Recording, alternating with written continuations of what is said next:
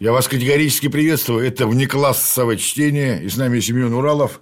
Перекур закончился. Поехали дальше. Погнали. Политтехнологии. Напоминаю, мы разбираем книгу «Политические технологии» отечественных мастеров более чем с 30-летним опытом Евгением Малкиным и Евгением Сучковым.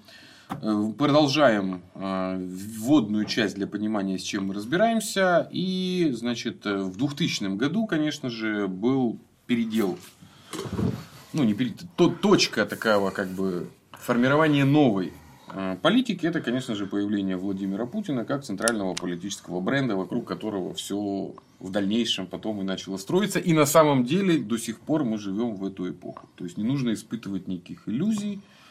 Это вот стержневая политическая технология. Владимир Путин и его авторитет. На это работает вся машинка, начиная с начала 2000-х. Вот. И все, кто этот авторитет пытается как-то подвергнуть сомнению, очень часто плохо. Ну, на бытовом уровне я скажу, что при Путине как-то стало жить намного лучше. Потому что, когда молодые говорят Путин, Путин, вы не видели просто то, что было при Горбачеве и при Ельцине. У родителей спросите своих.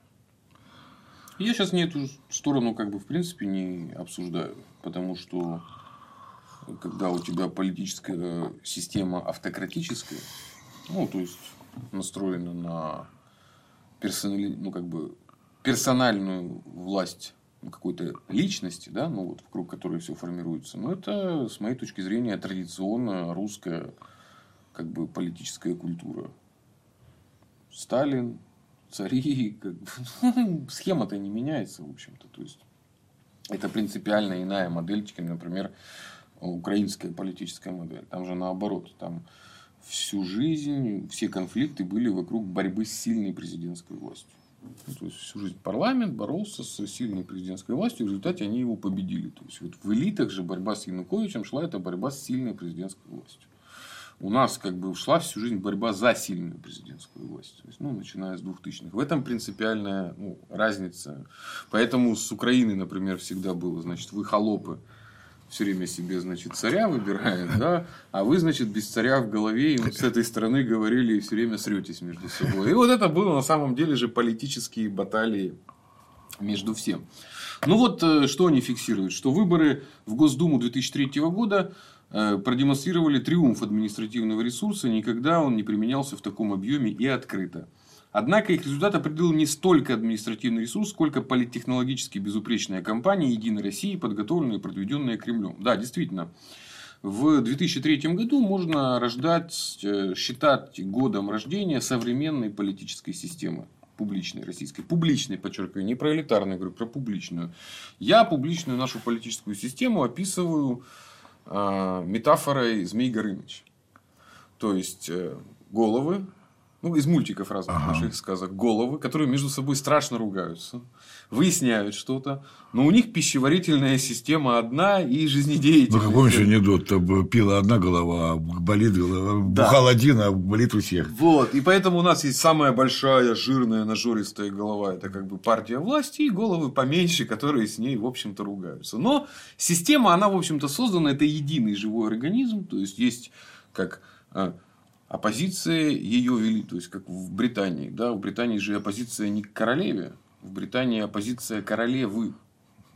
Понимаешь, да? И оппозиция тоже королевы. Ну, вот здесь то же самое. Поэтому у нас своя автократическая модель. Плохая, хорошая, я ее не обсуждаю. Она такая, какая есть. Ну, вот, вот это наша как бы особая такая русская политическая модель. Э, соответственно, э, что основные понятия и определения? Значит, с чем мы работаем? Это надо запоминать. Вот сам термин избирательная кампания. Вот мы с ней будем действовать через А. Избирательная кампания. То есть мы будем говорить об избирательных кампаниях, мы будем подразумевать избирательную кампанию в узком смысле. То есть только кампания какого-то кандидата или партии. Или будем называть там выборы. Ну, в целом, это у нас будут выборы. Но это кампания, она короткая. И вот а вот непосредственно агитацию избирателей, то есть вот когда мы начали агитировать, мы будем называть предвыборной кампанией. То есть вот это у нас избирательная, когда мы гонимся за мандатом, а когда мы агитируем людей, это будет предвыборная. Дальше, это для просто уровень кампании. нужно всегда помнить. То есть уровень компании бывает разный. То есть бывает федеральный уровень, это когда партии городской, там, областной, региональный, вплоть до районного. Масштаб компании, он характеризуется количеством избирателей. Тут очень важно, смотри, выборы где-нибудь, э, ну вот, например, небольшой где-нибудь на Дальнем Востоке округ, там будет всего 20 тысяч избирателей. Но они будут раскиданы, где тебе вертолетами нужно проводить агитацию, ну, понимаешь, где-нибудь там в Якутии или еще где-нибудь. А в мегаполисе у тебя будет 500 тысяч, ну, компактно где-то здесь проживающие. И это разные методы. И там, и там ты борешься за мандат, э, ну, грубо говоря, депутата Госдумы, например. Но у тебя совершенно разные масштаб избирательной кампании. Ну, и тип избирательной кампании. То есть, они бывают э, по мажоритарной системе с установлением, когда вот все, э, все набрали, тот, кто больше всего набрал, тот победил. Да? То есть, это вот простая. По мажоритарной системе с через относительное большинство, то есть э, э, первый тур. То есть, вот бывает, что в один тур кто набрал, а бывает в два тура. То есть, все соревнуются, а кто больше всего набрал, у них есть второй тур. Это второй есть тип. И выборы по э, многомандатным округам. Это когда там, партия избирается, а ее представители, кто больше набрал, проходят. Соответственно, еще есть параллельные кампании, но это более сложно, это уже совсем для профессионалов. Это когда ты, например, ведешь одновременно кандидата в мэры, в этом же городе ты избираешь кандидата в Госдуму, и в этом же городе ты избираешь там 5 депутатов ЗАГС Собрания. У тебя как бы это 7 разных людей, но фактически они все у тебя между собой. Кандидат в мэры агитирует за твоего кандидата в Госдуму. Как ты говоришь, это перекрестное опыление. Да, да, это перекрестное опыление. Это вершина как бы Управление параллельные компании. Когда ты ведешь одну компанию, а фактически у тебя участвуют 10-15 кандидатов, и они у тебя перекликаются сюжетно, на уровне образа. Это прямо как военные действия. Да, я говорю, это правильно сравнивать с... Ну, я все-таки со спортом. Война все-таки это вопрос жизни и смерти, да, а я все-таки сравниваю с Олимпийскими играми. Ну, вот когда тебе нужно подготовить команду, кандидата. Ведь каждый спортсмен, олимпийский чемпион, за ним же стоит огромный коллектив, которых никто не видит. Вот точно так же и каждый кандидат.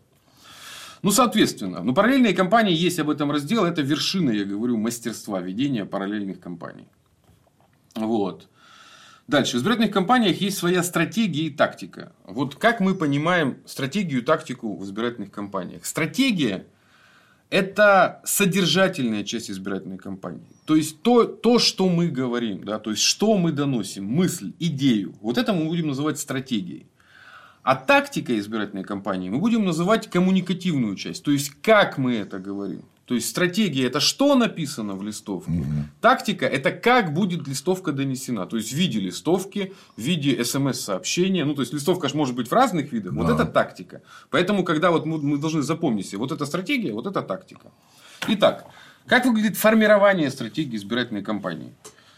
Сбор информации об избирателях округа и конкурентов. То есть нужно понимать, что за округ, что за люди, подробно разберем. Дальше. Второе. Оценка конфигурации. То есть ты же не в вакууме работаешь. У тебя есть конкуренты. Кто будет избираться, как мы же боремся с кем-то, да? Дальше. Определение основных проблем предстоящей кампании. То есть вокруг чего, какой, какой идеологии, вокруг каких тем вы будете вести. Да? Определение ключевой идеи компании, то есть чем ты, какая у тебя главная идея. На самом деле человеку, если ты много идей накидаешь, он потеряется. У тебя должна быть одна главная идея. Например, ты идешь в мэры города, да, ты, например, идешь с повесткой там ЖКХшной, да, там отремонтируем улицы, да. Самую больную тему. Ну какую-то, да, какую-то ты тему двигаешь. Дальше формирование, э, значит, э, определение адресной группы. То есть избирателей же много, людей много. Но тебе нужны адресные. Вот те, на кого ты в первую очередь будешь опираться. А они уже будут это передавать другим. Нельзя понравиться всем. То есть ты должен определиться с адресной группой. И формирование и расширение твоего положительного образа. И компенсация твоего отрицательного образа. Мы с этим разберемся. Потому что мы же знаем, что наши достоинства являются продолжением наших недостатков. И наоборот. Человека доброго – можно назвать мягкотелым, например. Да? А человека принципиального можно назвать упрямым. Ну, правильно же, да? да, это, да. это же вопрос э, интерпре... Это как раз вопрос Ну, как, вот, как огонь. От него одновременно тепло, одновременно конечно, катастрофа, конечно, пожар. Конечно. И это же вот, это, это все и есть предмет э, политтехнологий. Значит, дальше. И формулировка агитационных тем компании. То есть, идея твоя, ты, допустим, идешь с темой реформы ЖКХ, а тема это уже предметно. Тут сделаем, тут сделаем, тут сделаем, тут сделаем. Это стратегия. Тактика избирательной кампании. Что нужно для того, чтобы... Нужно определить тактический рисунок кампании. То есть, какие будут основные этапы, ну, направления, то есть, план боя, грубо говоря. Определение и реализация мероприятий компании. То есть, вот как ты будешь именно... Не может быть много мероприятий, они должны быть заранее спланированы. И создание структуры управления компанией. То есть, как ты будешь всем этим управлять. Вот стратегия, вот тактика. Если ты это сделаешь, ты будешь красавчиком. Следующая важная вещь. Стратегия, тактика – это хорошо, но ресурсы, ну, надо же это все как-то Денег стоит. Вот это ошибка. Это важнейшая ошибка тех, кто особенно приходит из бизнеса. Они считают, что деньги – это ресурс самый главный. Неправда. Это Ну, неправда. помнишь, я Чубайс куры раздавал, он где-то их купил. И да, и нет, понимаешь? А, ресурсы – это... Деньги – это ресурс важный, но не единственно необходимый. А зачастую, если у тебя есть только деньги, то ты чаще всего не взлетишь. В избирательной кампании есть три ресурса, которые критические. Это беспоряд... это не в порядке их важности, да, это деньги, это время и это связи. И даже если у тебя очень много денег, есть масса ситуаций, я это видел вот как раз в начале 2000-х, когда всякие банкиры, а в России это видел, десантировались во время, у них уже начинали брать за задницу кучу уголовных дел, и они прятались же в Госдуму. Вот. В Ну, заповедник бежали. ну, конечно, там же ж, э, вплоть до того, что нельзя возбуждать уголовные Да, да, да, дела, да, да. конечно. И я очень много их помню, когда они десантировались в регионы, бабла дофига. Вот такой вот мос- московский, значит, банкир. Нет, они не, не выигрывали. Народ даже деньги брал и в рожу плевал. Типа, слышишь, скотина, ты как бы приехал тут умничать. А где-то получалось. Но чаще всего вот просто деньгами не получалось. Потому что, еще раз повторяю, в политических технологиях это не просто небольшое количество людей просто готовы как бы продать свой, вот так вот цинично продать. Это маргиналы, это ну, немного. Все-таки нужно как-то убедить, либо обмануть. Ну, Симпатия, любовь и вера. э, вот смотри, у кого-то иррациональные, а у кого-то рациональные мотивы. Вот нужно подобрать ключик и тем, чтобы у кого возникла любовь и вера, то есть иррациональный мотив, и те, кто будут твоими сторонниками рациональными. Вот к тем и к тем нужно подобрать свой ключик. Чем это похоже на когнитивные войны, почему я это и объясняю. Вот авторы выделяют следующие основные ресурсы. Уже в э, по порядку важности. Это кандидат. Это самый главный ресурс. Я с ними абсолютно согласен. Что если у тебя кандидат говно, сколько у тебя не было бы денег, если он не искренний. Ну, то есть, и самое главное, если он не хочет. На моей памяти абсолютное большинство кандидатов, которых у меня бывали, они думали как? Вот я дам денег, и мне тут все как бы организуют. Нет. Во-первых, своруют почти все. Ну, потому что если увидят, что кандидат не заинтересован, сам не видит. А самое главное, если за такого кандидата и вот сами агитаторы, например, не верят в то, что кандидат достоин, ну, они и работать будут так. Нет вот этой вот энергетики. Оно, оно Они должны быть членами команды всегда, Конечно, дина- конечно. Должны единомышленники. хотеть, как в спорте. И в спорте ты можешь сколько угодно тренироваться, но если нет того самого командного духа и желания победить, команда все равно проиграет. Вот этим вот похожи как раз э, выборы. Значит, вот они определяют. У кандидата с ресурсной точки зрения кандидат должен обладать следующими качествами. Первоначально у него должна быть какая-то узнаваемость. Ну, вот он хоть кем-то должен быть. Не просто из бугра, да? Второе. Должно быть возможность формирования яркого положительного образа. То есть, политтехнолог просчитывает, можем мы или не можем. Ну, знаешь, грубо говоря, если у человека три судимости, то ты как бы что там не придумывай. Ну, как он же Фургалу-то там в этом всё Ну, кричал. только э, этот самый, ну, да, тогда надо быть местным каким-то, еще кем-то. Ну, вот тот же Янукович, он же почему? Потому что не Ющенко. Ну, то есть, анти. А так-то сложно это было.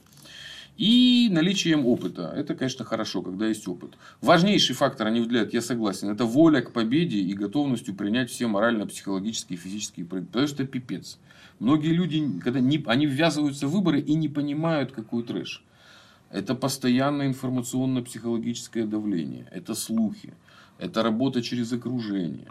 Это жена, которая начнет, нафиг все. компроматы, нафиг тебе это надо. Ну, то есть, это, это они реально не понимают. Ну и, соответственно, ну, они прямо пишут, что я согласен. Среди перечисленных качеств наиболее важна воля к победе.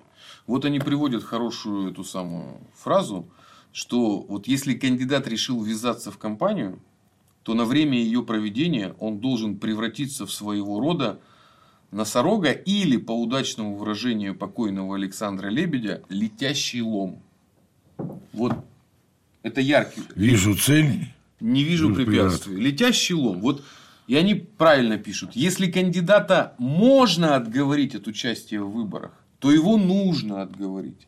Это я говорю, я сам много раз садился с кандидатом в самом начале. И разговор такой. Товарищ кандидат, через полгода ты меня будешь так нахер посылать и ненавидеть, скорее всего. Но вот если ты не хочешь, вот давай лучше не будем вообще в это все играть. Вот лучше там деньги вложи в какого-то другого. Ну, потому что это будет трэш. И ты перечисляешь человеку, какие будут трэши. Да? Будут обязательно предательства. Тебе будет казаться, что все, конец. Да? И, пусть... и вот когда человек действительно готов, то тогда он готов. И вот тогда с ним уже можно начинать работать. А если он не готов, то это будет, э, ну, как бы политтехнолога либо сделают крайним за ну, проигрыш, да? Э, либо, ну, в общем-то, превратят в официанта. Потому что чаще всего мой, мой брат политтехнолог, он уходит на уровень, так сказать, обслуживания. Ну, то есть, потому что люди из политики, из бизнеса, ну, из власти, это люди волевые. Ну, это реально прошедшие эти самые. Ну, соответственно, очень суровые. А занимать позицию, что как бы я считаю, что нужно так, это ну, постоянно тебя проверяют. Да? Поэтому проще занять позицию, чего изволите, официанта, да, но если в текущей какой-нибудь рекламной деятельности, в бизнесе это нормально, вот они окружают себя тех, кто им чего изволите, и они счастливы. А на выборах вот это чего изволите не проканает. Потому что есть голосование, все закончилось. И как бы, если ты занял позицию чего изволите, на выходе проиграли, ну... Там и остался. Ну, или как минимум как бы, авторитет личный там потерял уважение и все остальное. Вот. Поэтому это важнейшая вещь. Можете не ввязываться в выборы, не ввязывайтесь, потому что это, это драка. Это драка, где можно получить. И прилетает неизвестно откуда и неизвестно откуда. Ну, наверное, помнишь, как раз вот краем нам показали это Саша Белый. Вот там, да, вот, да, да. Там компроматы. Он воевал, теперь он строит, как эти билборды да, да. его оппонента. Сделай, как, там, помнишь, как Брюс Виллис, там, в яме-то, да? Значит, важное свойство кандидата, что кандидат является еще и источником других ресурсов. Вот каких имеется ресурсов? Что можно через кандидата привлекать дополнительные ресурсы, людские ресурсы. То есть сторонники, они же на кандидата идут. Вот они увидели интересного человека. Одно дело увидели, а другое дело надо их затягивать в себе, придумывать их какую-то деятельность. Это важный ресурс, его за деньги не купишь. Политические ресурсы. На каждого кандидата начинают уже клевать другие люди. А что там, а где там, а что там. Ну да, а вдруг он выиграет. Да, да, да, да, да. С ними всеми нужно ну, как бы вести коммуникацию. Интеллектуальные ресурсы, ну понятно, специалисты, информресурсы, то есть быть привлекательным СМИ. Ну и мат-ресурсы, то есть привлекать деньги. Но деньги только один из ресурсов, поверь мне. Ну и админ ресурс. Это тоже очень э, важная вещь. Тут подробный разбор кандидатов. Значит, важная вещь. Время, как ресурс компании, является уникальным в том смысле, что оно невосполнимо. Кандидату, решившему баллотироваться, следует отвести свою компанию примерно в два раза больше времени, чем дается законом на проведение выборов. Это минимум. Вот если избирательная кампания стартует за три месяца, то начинать нужно минимум за полгода. Ну, потому что иначе ты не успеешь. Ну, ты, ты не взлетишь. И вот э, важное правило, что деньги частично позволяют скомпенсировать недостаток других ресурсов. Но общее правило такое, что недостаток, недостаток одного из видов основных ресурсов может быть частично скомпенсирован избытков других. То есть, если у вас мало времени, вы можете чуть перекрыть деньгами. Если у вас мало денег, вы можете перекрыть там, временем или ну, ресурсами, связями и прочими вещами. Ну, вот они прямо говорят, это просто... Вот математика бизнеса. Если верить э, бытующей среди политтехнологов оценке стоимости избирательной кампании Ельцина в полтора миллиарда долларов в 1996 году, а расходов на кампанию Зюганов в установленном законом 95 миллионов долларов, то мы можем посчитать, что там голоса обошлись одному там, в 15-20 раз дороже, чем... Он вроде победил, но по факту стоимость получилась значительно выше. У голоса нету такой штуки, как стоимость. Поэтому это не бизнес. Э, у голоса, если сравнивать, это еще вот я просто многие пытаются из бизнеса перенести подходы. Это и неправильно. То есть управленческие подходы можно переносить из бизнеса, как с людьми работать, а содержательные нельзя. Это ведет в тупик, потому что стоимость голоса, она, знаешь, она скорее биржевая. То есть вот сейчас оно ничего не стоит, а через полгода, когда много желающих, стоимость вырастает в 6 раз. И поэтому нельзя посчитать, сколько стоит избирательная кампания. Они вот, она очень условная. Типа, Хороший термин, биржевая, да. Биржевая, нет стоимости. Сейчас нуждаемся, значит, Значит, платим. вырастет, да. А потом не нуждаемся и не платим. Вот как, например, депутатам Горсовета в начале 90-х вообще никому не интересно было быть. А потом, когда им начали возможность, застройщики появились, начали землю распределять, о, депутаты... Можно делать гешефте. Ну, депутаты Горсовета стали как Вот туда все и побежали. Туда да. все побежали, конечно, конечно. Вот. Значит, вот очень важная э, фо- формула, что избирательная кампания стоит столько, сколько ты можешь потратить. Поэтому нету никаких вот, э, кто вам говорит, что я вам сейчас нарисую бизнес-планы. Чушь это все, чушь и ложь. Нету жесткого тарифа. Нету никакого тарифа, что это биржевая история. Э, Соответственно, про деньги есть очень важная история. Э, У них в деньгах важна не сумма, а четкий график их поступления. Потому что у тебя, ну, например, объясню. Вот, например, у тебя есть тысяча агитаторов. Это немного на самом деле. Но если ты свои тысячи агитаторов, а агитаторам нужно платить еженедельно, а еще лучше ежедневно. Но это сложно ежедневно. Ну, нет, сейчас с карточками, наверное, проще. Я все-таки работал из той эпохи. Но если у тебя провалы по графику финансирования, то у тебя через две недели отвалятся лучшие агитаторы. Они же деньги зарабатывают. Может, их даже переманят твои Да конкуренты. они сами уйдут. Ну, а они же зарабатывают. Да. Это студенты обычно, бабушки активные. Они и так работают на двух, на трех кандидатов. Как бы, ну, чего? Если ты им не платишь, и когда у тебя появились через две недели эти деньги, они тебе уже не нужны. Потому что у тебя уже сеть развалилась, понимаешь? Хороша ложка к обеду. Да, да, именно. Поэтому в избирательных кампаниях очень важно не количество денег, а их Четкое поступление четкое по графику. поступление по графику.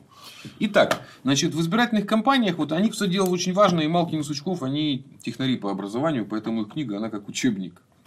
Вот, они описывают закон убывающей эффективности. Это зависимость между потраченными средствами и количеством голосов, отданных за кандидата. Оно носит нелинейный, резко затухающий характер. Как правило, сначала на первом этапе кандидат снимает голоса своей части базового электората. Ну, Вот, допустим, я коммунист, иду от коммунистов. Вот я сначала собираю всех своих голоса, ну, как бы, коммунистов, левых. Вот эти голоса, вот это требует минимальной затраты средств. То есть, вот этот голос стоит, ну, вообще почти ничего не стоит. Но этот этап заканчивается. Начинается второй этап, то есть затухающая эффективность. Добор своих голосов и завоевание части колеблющихся избирателей. То есть, которые не совсем за тебя, но они вот думают за кого. Вот за них уже бороться сложнее. А вот третье, это завоевание базового электората конкурентов. Это когда я уже на, на ту сторону залез. В чужой лагерь. В чужой лагерь. Вот там каждый голос будет вообще на вес золота. Но голос голос уже еще рознь. Одно дело я переманю просто избирателя, а другое дело я переманю кого-нибудь авторитетного, ну, например, начальника ЖЭКа, да? который номинально один голос, а по факту под ним сколько людей, сколько сотрудников. может организовать собрание. Да, конечно, конечно. Вот.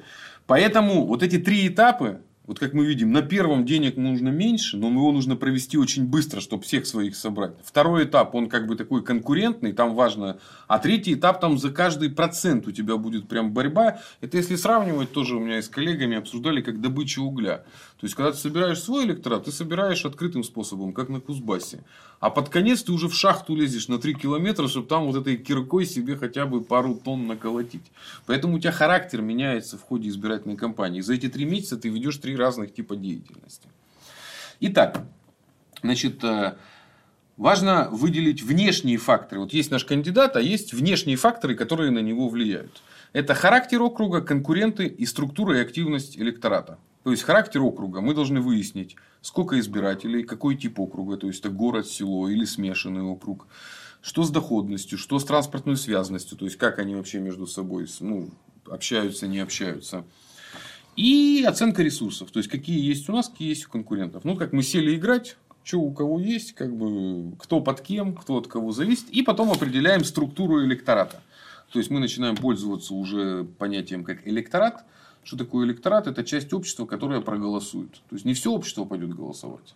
Вот. Не все обладает правами. Например, несовершеннолетние и, например, иностранные граждане, которые у нас живут в Питере. Они же часть нашего общества, часть. Но они не являются электоратом, они не имеют права голоса и не ходят голосовать. Поэтому тут нам важен, как только мы врубились, пока идет просто политика, нам важен весь народ. Но как только мы врубились в выборы, нас уже волнует электорат. То есть те, кто придут голосовать. Ты непосредственно даст свой бюллетень. Да, потому что студенты и молодежь нафиг не нужна, она не ходит на выборы, понимаешь? Поэтому важнее бороться, например, за бабушек, чем за молодежь. Молодежь можно агитировать, она просто возьмет и не пойдет. Вот, поэтому, ну и, соответственно, активность избирателей прямо влияет на стоимость выборов. Чем активнее избиратель, тем дешевле компания.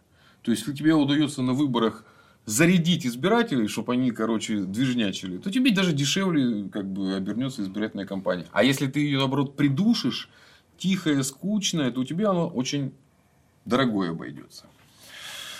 Ну вот, э, как с точки зрения денежного обеспечения? То есть, необеспеченные компании, когда деньги почти отсутствуют, выиграть такие компании можно, используя по максимуму ресурс кандидат плюс время. То есть, у вас вообще нет денег, то тогда вы сами должны валить и кандидат плюс время. Минимальные компании. Это, знаешь, не, не всегда на компаниях целью является победа. Целью может быть засветка, целью бывает выброс компромата, целью может быть накачка антирейтинга противника, то есть кто-то... Это я вот вспоминаю предыдущие наши ролики, помнишь, ты рассказывал, что действительно, даже если не прошел, но ты уже заявил о себе, ты в следующий раз пойдешь, ты уже, вот это понятно очень да. Даже если проиграл, ты уже выиграл. Нужно сразу просчитывать. Потому что, говорю, стратегия вин-вин. Победа-победа. То есть, даже проигрывая где-то, ты должен понимать, что ты выиграешь. Э, то есть, всегда должен выйти в каких-то плюсах. То есть, не надо, никогда не надо проставляться на все сто процентов, потому что ну, ты никогда этого не достигнешь. Абсолютной власти не бывает. Тут же это вопрос об абсолютной власти. Это иллюзия про то, что бывает абсолютная власть. Но люди всегда ее хотят. И вот э, вводную часть авторы Э, очень две, оно выделено, видишь, даже в, в этой рамочкой, чтобы mm. все видели, что если политический технолог обещает вам стопроцентные гарантии победы, значит перед вами жулик. Это правда. Это то, на что разводят кандидатов, спонсоров и всех остальных. Не бывает стоп. Это как говорю, спорт. Иногда бывает, что и сборная у чемпионов выигрывает, какая маленькая. Как в любом спорте, все зависит от массы факторов. Не бывает стопроцентной гарантии. Стопроцентная гарантия бывает только в одном случае, если выборы, это, скажем так, кандидат, за которого порешали, и номинальные люди, которые просто для того, чтобы были в списках. Но это не выборы, это не имеет никакого отношения к выборам, это просто сопровождение ну, имиджевое. И второе, да, то, что говоришь, любая избирательная кампания стоит столько, сколько за нее готовы заплатить. Нету четких, в отличие от бизнеса, каких-то стоимостей. Итак, теперь уже глубже. Теперь уже стратегия. Вот вторая часть большая называется стратегия избирательных кампаний. То есть, что мы людям доносим. Да? Мы же помним, стратегия Значит, к стратегии относим содержательную составляющую, к тактике коммуникативную. Разработка стратегии начинается с исследования предвыборной ситуации, определения конфигурации, то есть кто где играет, и заканчивается определением агитационных тем. Они говорят, стратегия – это не только самая сложная, но и самая проблемная технологическая область. Именно в части стратегии совершаются наибольшее количество ошибок. Почему? Значит, смотри. Тактические ошибки – это потеря эффективности, а стратегические ошибки – это может, ты можешь агитировать не тех и не о том. То есть, это о чем ты говоришь. Ты вот, это то, что я тебе рассказывал на примере банкиров, они вот приезжают, я вас всех сделаю богатыми.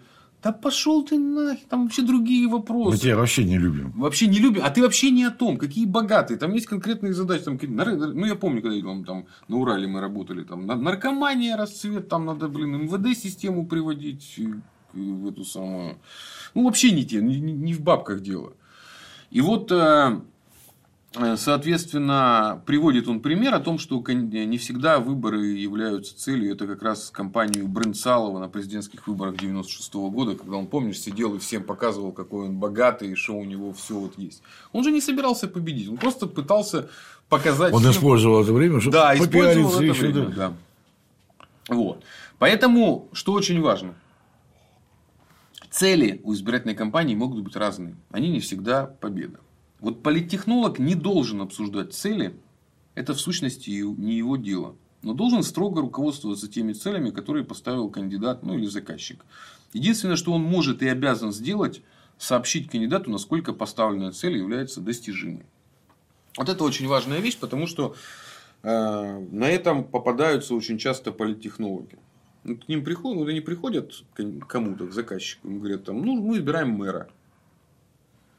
Если ты профессионал, ты должен, как бы, во-первых, сначала исследовать и потом оценить, насколько это, ну, типа, вот я считаю так-то, так-то, а вот при нынешнем раскладе это, ну, скорее всего, швах. Ну, политтехнолог втягивается в заведомо нереализуемые, ну, недостижимые цели, берет какие-то обязательства, происходит самообучение пропагандой, начинают верить в это все. Ну, и потом это заканчивается очень неприятными. Как бы. Ну, а самое главное, утрата авторитета. Вот. Это, ну, это уже в нашей сфере важен персональный авторитет. Ну, вот, потому что вот я за свой авторитет, ну, не то чтобы отвечаю, ну, как бы люди, с которыми я работал, ну, как бы мы работали всегда, так сказать. В общем, если у политтехнолога ведущего неудача, об этом узнают все другие политтехнологи. Вот особенно неудача на таком опущена, да. да. То есть, она будет сразу видна.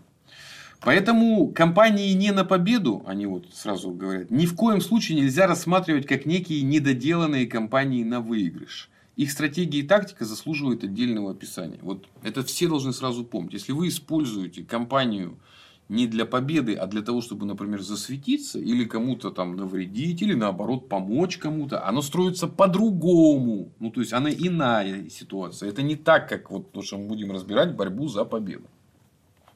И очень важное напоминание, особенно для творческих людей, напоминаю, это не говорю не физики, если у вас нет стратегии, изложенной на бумаге, значит, у вас нет стратегии вообще. Это правда. Потому что я знаю кучу людей, которых есть в голове там, тут я буду так, тут я буду так. Нет.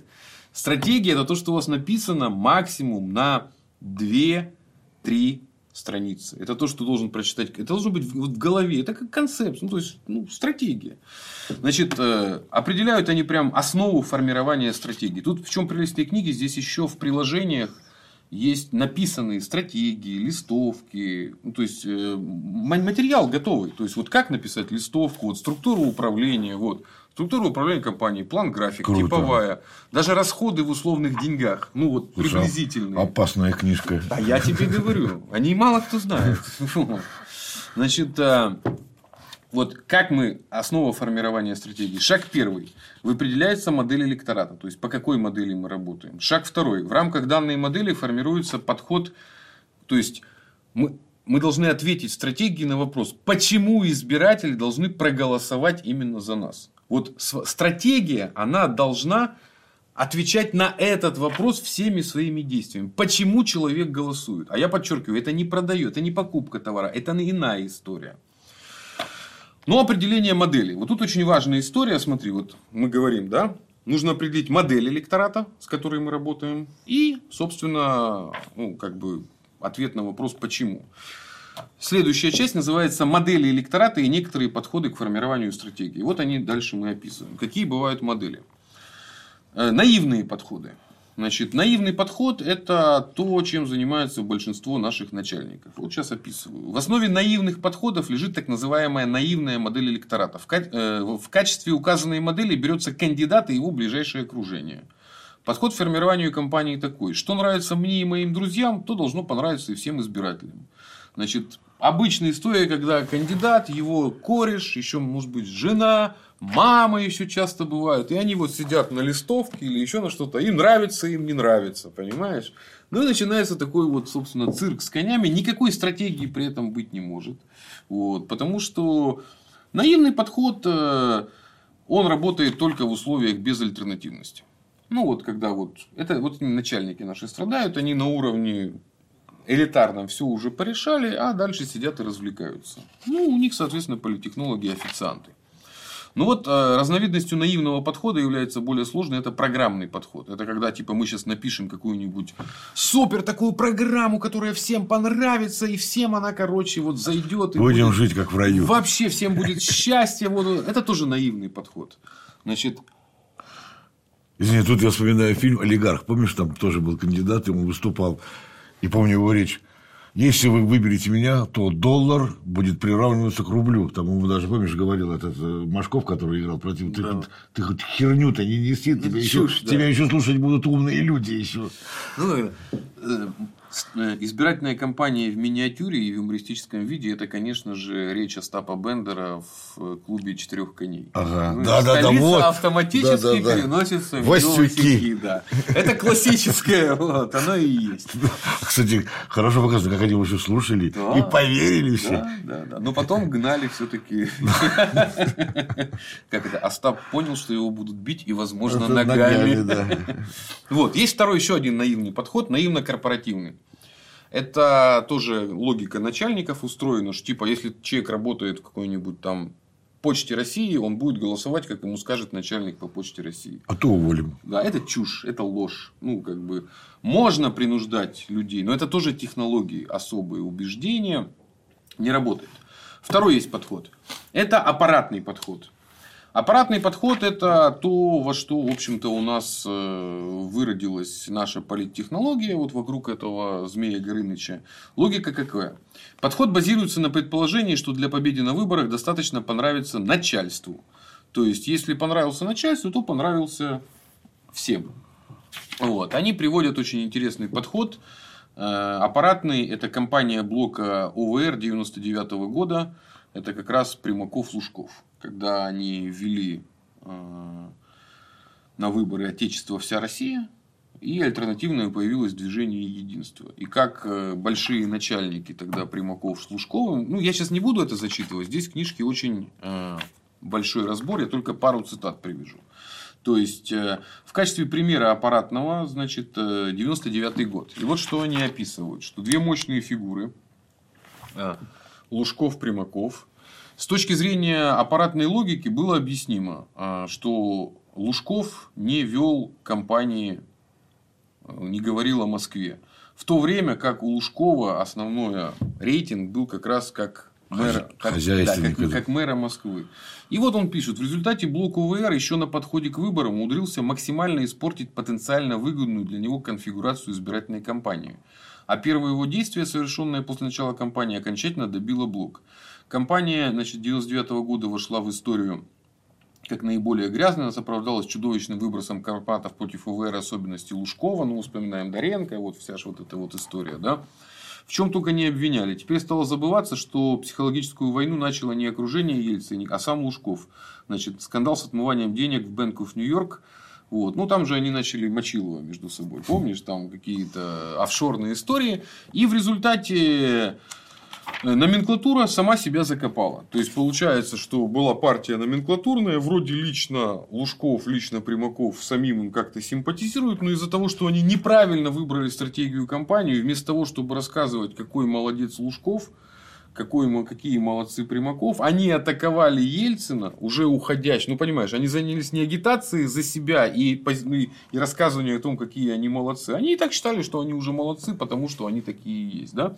А в результате проиграли. То есть, они набрали меньше, и партии власти стать не могли. И вылетела, ну, выскочила совершенно никому неизвестная партия единства, которая потом, ну они же потом слились. Единство слилось с Отечеством всей России и стала Единая Россия, партия начальников. Они как бы проиграли выборы, но они не проиграли власть. Они потом в это все влились. Это аппаратный подход. Э, он работает в условиях, когда начальники все порешали, как бы никому вообще ничего не интересно. Вот. Социально-экономический подход – это такой классический э, подход, который используют чаще всего там, политологи, социологи, которые работают. Значит, до конца 90-х подход являлся самым распространенным. В основе данного подхода лежит социально-экономическая модель электората, что избиратели голосуют исходя из своих интересов, прежде всего социально-экономических. Соответственно, избиратели делятся в зависимости от таких интересов на социальные группы – но тут есть как бы одна история. Это очень э, теоретическая вещь, потому что когда мы начнем делить на группы, мы увидим, что их бесконечное множество. И мы не сможем ко всем подобрать э, ключик. То есть их все равно нужно как-то ну, как, как-то разделять. Ну вот, соответственно, э, этот социально-экономический подход, он не дает объяснения, почему поддержали Ельцина. Потому что по всем соцопросам в 96 году 80% избирателей было недовольно социально-экономической обстановкой. Не, ну, не нравилось им это все. Но Ельцина, тем не менее, поддержали. Ну, Не там хлебом же- единым. Ну, там же противовес был. Не хлебом единым, потому что. Потому что мотивация только социально-экономическая. Ну вот она, смотри, что они говорят. Э, Можно заключить, что социально-экономическая модель малопригодна для формирования полноценной стратегии. Она может предсказать поведение избирателей со сложившейся системой политических взглядов, но практически бесполезна для предсказания поведения избирателей колеблющихся, подвижных. А ведь именно голосование этой группы определяет результаты выборов. Смотри, социально-экономическим подходом ты можешь собрать. Мы же помним, что есть три шага. Первый шаг, когда ты сначала свои отбираешь. Ну, если сравнивать в карте, когда играешь, да, сначала свои надо отобрать, когда в преферанс играешь, а потом уже разыгрывать, так сказать, сложные. Вот э, свои ты разбираешь, отбираешь с помощью социально-экономического подхода. Ты объяснил, там, ну, допустим, ты, теперь мы брали пример коммуниста, ты теперь националист, да, например, идешь от националистов. Чтобы отобрать своих, ты обозначаешь врагов. Вот они враги, они съедают наше. Приезжают сволочи, работают таксистами, едят наш хлеб, как бы все за русского кандидата. Да, все пошли. Все пошли. Вот я свою часть собрал, сколько было националистов. Но на этом закончился мой социально-экономический подход. Надо искать уже какие-то другие вещи, какие-то другие ключики. А ко всем я не подберу, потому что я же все-таки националист. И какие бы умные вещи я ни говорил, для какой-то части я буду, ну, от, ну, от- отторжение будет. Для тех таксистов. Для тех А таксистов. тех бы например, да. таксистов тоже переманить бы. Да. Но он рабочий. То есть, эти все подходы рабочие. То есть, их можно использовать. Я просто рассказываю, какие они. Еще один э, подход. Это как раз подход, которым страдают э, маркетологи и рекламисты.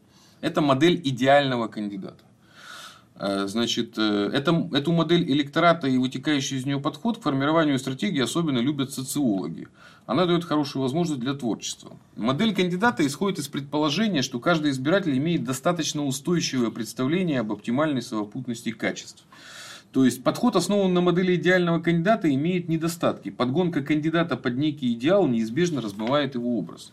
То есть модель идеального э, кандидата это вот мы изучаем социологию и смотрим, значит, что вот народ ожидает, да, вот что он ожидает. И потом начинаем своего кандидата впихивать, вот, вот народ хочет там военного, да, мы начинаем выпячивать то, как он служил в армии, ну, вот какие-то, он охотник, например. Ну, вот я вот там, если Ну, тебе вот это охотник. бригада. Бригада, конечно, конечно. Вот. А какие-то вещи затеняем. Э, Следующий подход, проблемный подход. Ну, я скажу честно, это мой любимый подход. Я в нем часто как бы э, беседую. То есть, с методологической точки зрения, проблемный подход похож на предыдущий, то есть, на модель идеального кандидата. Но мы в основу стратегии кладем не идеал кандидата, а совокупность наиболее значимых для избирательных проблем. То есть, социологи выявляют проблемы, а кандидат в ходе избирательной кампании предлагает эффективное решение. Ну, вот это вот я его люблю. Он очень рабочий. То есть, ты заезжаешь на округ, вот, изучаешь его, понимаешь, что люди беспокоятся. Сам изучаешь город. Вот, потому что я, вот я же работал в 2003 году в Питере. А У меня округ это был, получается, Охта, Веселый поселок, Дыбенко. Ну, вот та вот часть. Спальный Да. район.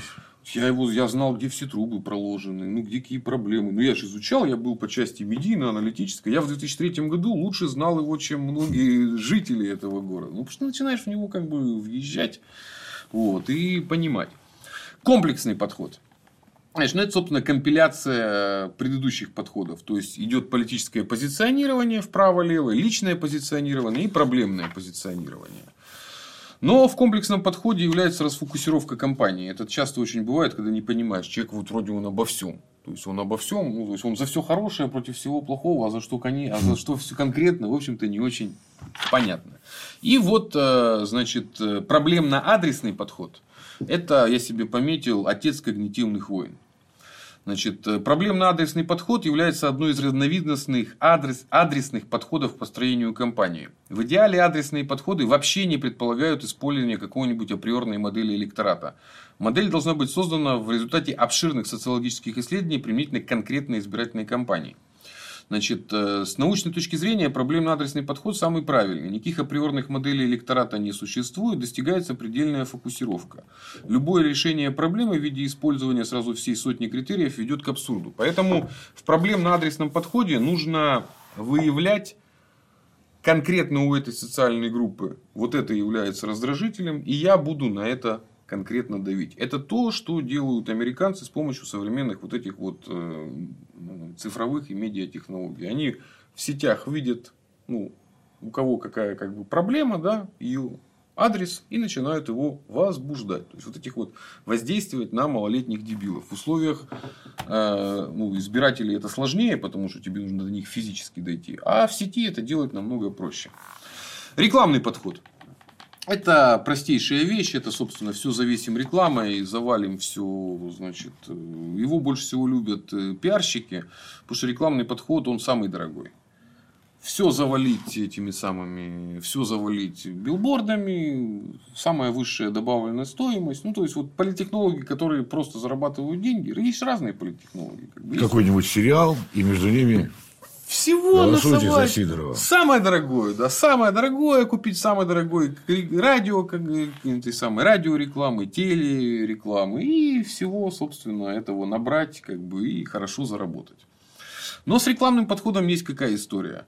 Вот тоже нам авторы напоминают, что, ну, если я пометил, почему реклама удорожает компанию. Потому что если ты исповедуешь рекламный подход, то как только твои оппоненты, ты же не в сферический конь в вакууме, там же кто-то есть, а они начинают использовать более тонкие проблемно-адресные подходы, то это у тебя начинает удорожать. Ну, потому что реклама очень дорогая, а они начинают у тебя отбирать твой электорат, и у тебя кратно все возрастает, и ты просто разоришься на этой рекламе. Ну, рекламистам хорошо, чук. Да, я вот как раз хотел спросить, тогда самый лучший для них день.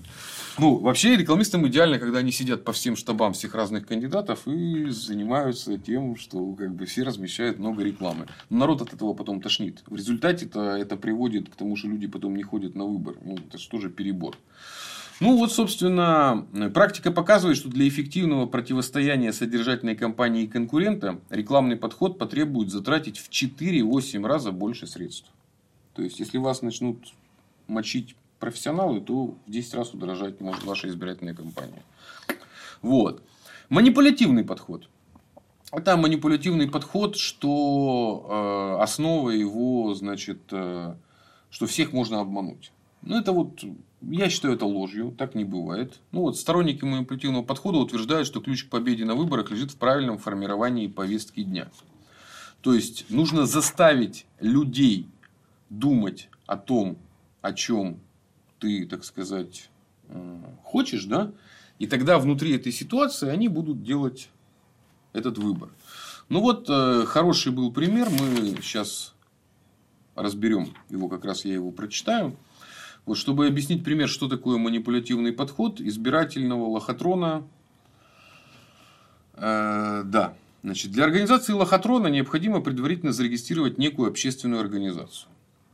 Когда начнется избирательная кампания, указанная организация заявляет, что она не будет поддерживать ни одного из кандидатов, но будет бороться за повышение активности избирателей на выборах. Во имя этой благородной цели она объявляет о произведении беспроигрышной лотереи в день голосования прямо на избирательных участках. Каждый пришедший на выбор избиратель сможет выиграть небольшой приз. Ручку, календарик. Самый крупный приз – кофеварка. Но чтобы еще больше повысить активность, помимо беспроигрышной лотереи организуется привилегированная. Здесь уже призы посолиднее – кухонные комбайны, музыкальные центры, мотоциклы. И на каждом участке разыгрывается один главный приз – автомобиль «Жигули». Значит, после того, как об организации лохотрона узнают все жители округа, начинается второй этап операции. Через все возможные информационные каналы избирателям начинают сообщать, что по данным аналитиков и социологов на выборах лидирует такой-то кандидат. Кто лидирует, ну, не имеет значения. Кульминация наступает накануне голосования. Рядом с каждым участком выставляются разыгрываемые призы, включая автомобиль. Призы, которые могут достаться любому избирателю, стоит лишь угадать победителя выборов. А так как имя будущего победителя уже предсказано всеми аналитиками и социологами, то желающий сыграть лохотрон избиратель сделает, скорее всего, ставку именно на него. И чтобы ставка не пропала, избиратели проголосуют именно за того кандидата, которого он поставил. Впервые описанная технология была применена на выборах мэра одного из сибирских городов. С ошеломляющим результатом популярнейший мэр, который по данным настоящей, а не липовой социологии, не сносился никакими силами, проиграл заведомо более слабому кандидату, причем набрав в три раза меньше голосов. Вдобавок, бедняга мэр еще и сам поработал над своим поражением, дав на первых стадиях проекта зеленый свет лохотронщика и обеспечив им первоначальную рекламу за счет города. Вот это да. Вот, вот как это работает. Но они очень о чем так, разбирают. Да? Технология красивая, да? Она даже на момент применения не было никакого нарушения закона, но манипулятивные технологии, как правило, все время од... они одноразовые. То есть, вот это как фокус. Один раз тебе его показали, второй раз ты уже, скорее всего, на это не поведешься. И второе, это, собственно, то, почему манипулятивные технологии ушли в виртуальную среду. Ну, в, ну, цифровую, да, потому что там их сфера. Там манипулировать человеком намного проще. А на выборах, ну так как мы имеем дело все-таки с реальным электоратом, все эти манипулятивные технологии, они так или иначе законами запрещены. Ну там у нас очень жестко все в России ограничивается, но в той же Молдавии, на Украине, ну еще много где, это все активно применяется и никаких сложностей нет. Например, вот партия Шор, которую в Молдавии недавно запретили, это как раз э, партия тем, что она строила свой рейтинг за счет того, что раздавала бабушкам. Построили социальные магазины по, всей, по всему району Аргейскому. Там, вместе с партийными билетами выдавали скидки в эти магазины на 30-40%. Вот. Ну, партия в парламенте. И сделали мэром стал одного из районных центров Архей, ну, Аргеев. Ну, вот. Сделали там парк бесплатный, в том числе для жителей. Ну, на фоне катастрофы во всей Молдавии, про то, что этот Шорт своровал в свое время миллиард, чем его обменяют евро, уже и забыли. И как бы они постоянно проходили, в том числе и в парламент. Вот. И только недавно их вот запретили, эту партию. Но это был как раз вот пример, э, ну, с одной стороны подкупа, а с другой стороны манипулятивных технологий и работы с электоратом. В этом смысле там когда общество разбиты, расхристаны, никому не верят, там ими манипулировать очень и очень просто. Но это классические. А в следующей серии мы разберем уже авторскую, потому что, я говорю, это не просто описание. У авторов есть своя модель, которую, как они считают, почти универсальная. Я согласен, я по этой модели много. Я работал по разным моделям. До этой как бы я дошел уже там, лет, ну, короче, не сразу. Да? То есть я я считаю, что она действительно рабочая, она комплексная, она учитывает все особенности, она учитывает слабости, а самое главное, она построена на практике именно российской. Модель это называется модель доминирующего стереотипа. Это модель Малкина и Сучкова. Вот ее мы подробно разберем, как мы устроены именно предметно Россия.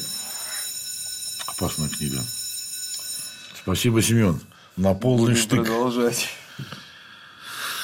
Мы не прощаемся, мы говорим до свидания и ждем ваших комментариев, да, Семен?